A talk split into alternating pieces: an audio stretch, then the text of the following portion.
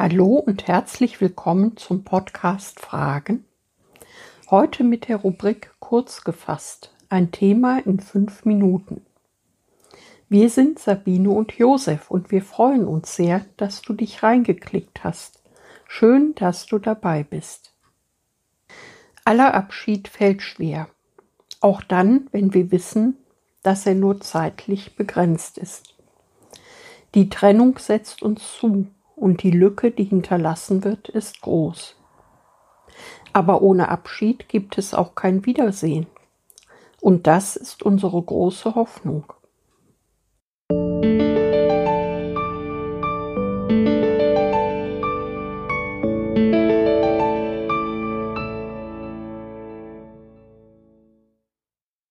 Lou ist tot.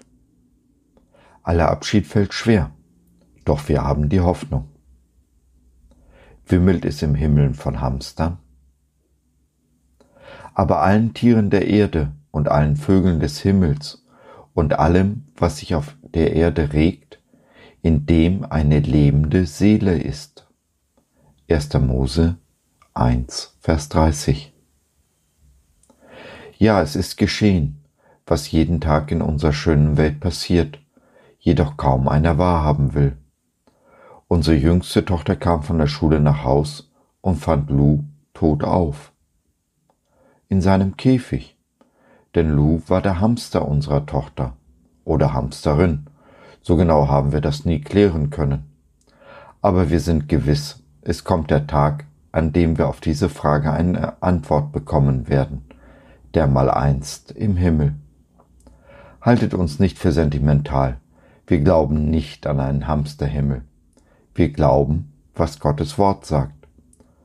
Und dies stellt in unserem Eingangsvers aus dem ersten Buch Mose eindeutig fest, dass alle Tiere eine Seele haben. Nun ist eine Seele aber per Definition unsterblich. Das heißt, wir werden Lu im Himmel wiedersehen.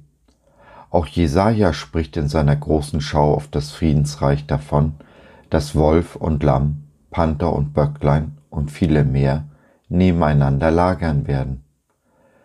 Ja, es wird viele Tiere im Himmel geben, und keiner wird mehr den anderen aufessen.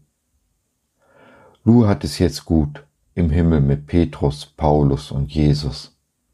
Nicht, dass er es nicht auch bei unserer Tochter gut gehabt hätte, aber es gibt ja kaum etwas, was sich nicht steigern ließe.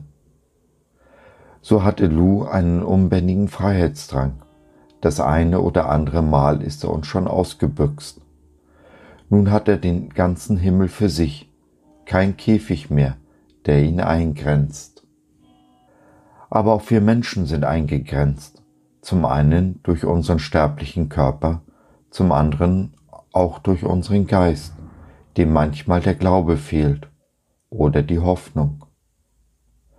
Die Hoffnung darauf, dass sich alles zum Guten wenden wird, dass wir alle auf das Paradies zugehen, welches schöner ist, als wir es uns hier auf dieser Erde jemals ausmalen könnten.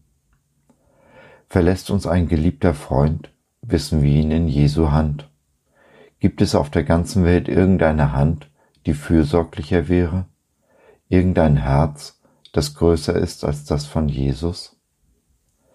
Der Abschied mag schwer fallen, die Lücke, die hinterlassen wird, groß aber eben auch nur zeitlich, denn wir werden uns wiedersehen, Arm in Arm mit Jesus, frei von allen Einschränkungen. Ich persönlich freue mich auf den Himmel, auf die Willkommens- und Wiedersehensparty, die dann steigen wird, weil ich zu Hause angekommen bin, im Arm des liebenden Vaters.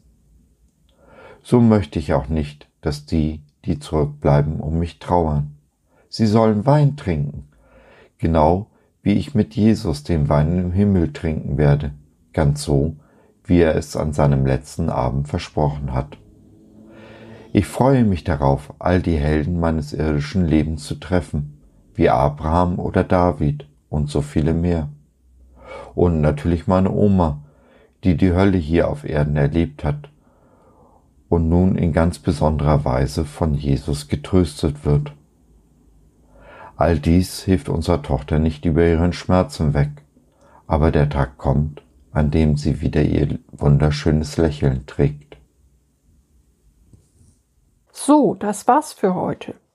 Wir hoffen, wir haben dich ein wenig nachdenklich gemacht und du konntest etwas mitnehmen.